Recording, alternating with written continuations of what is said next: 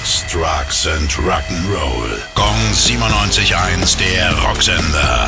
Rock News. Am Freitag wird es einen neuen Song von Quiet Riot zu hören geben. Rock in Peace ist dem letztes Jahr verstorbenen Drummer Frankie Benali gewidmet, der gut 30 Jahre lang die Sticks in der Hand hatte. Der neue Song stammt dabei noch von Benali selbst, der ihn eigentlich in Gedenken an Sänger Kevin Dubrow geschrieben hatte. Rock in Peace wird zunächst in der Radiosendung Six Degrees of Saso zu hören sein, die der ehemalige Bassist Rudy Saso moderiert.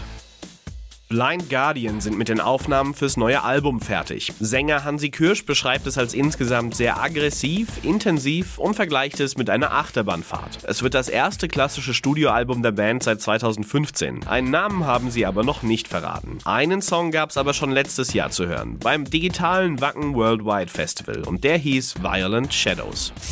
Gong 97.1, der Rocksender. Rock News. Sex, Drugs and Rock'n'Roll.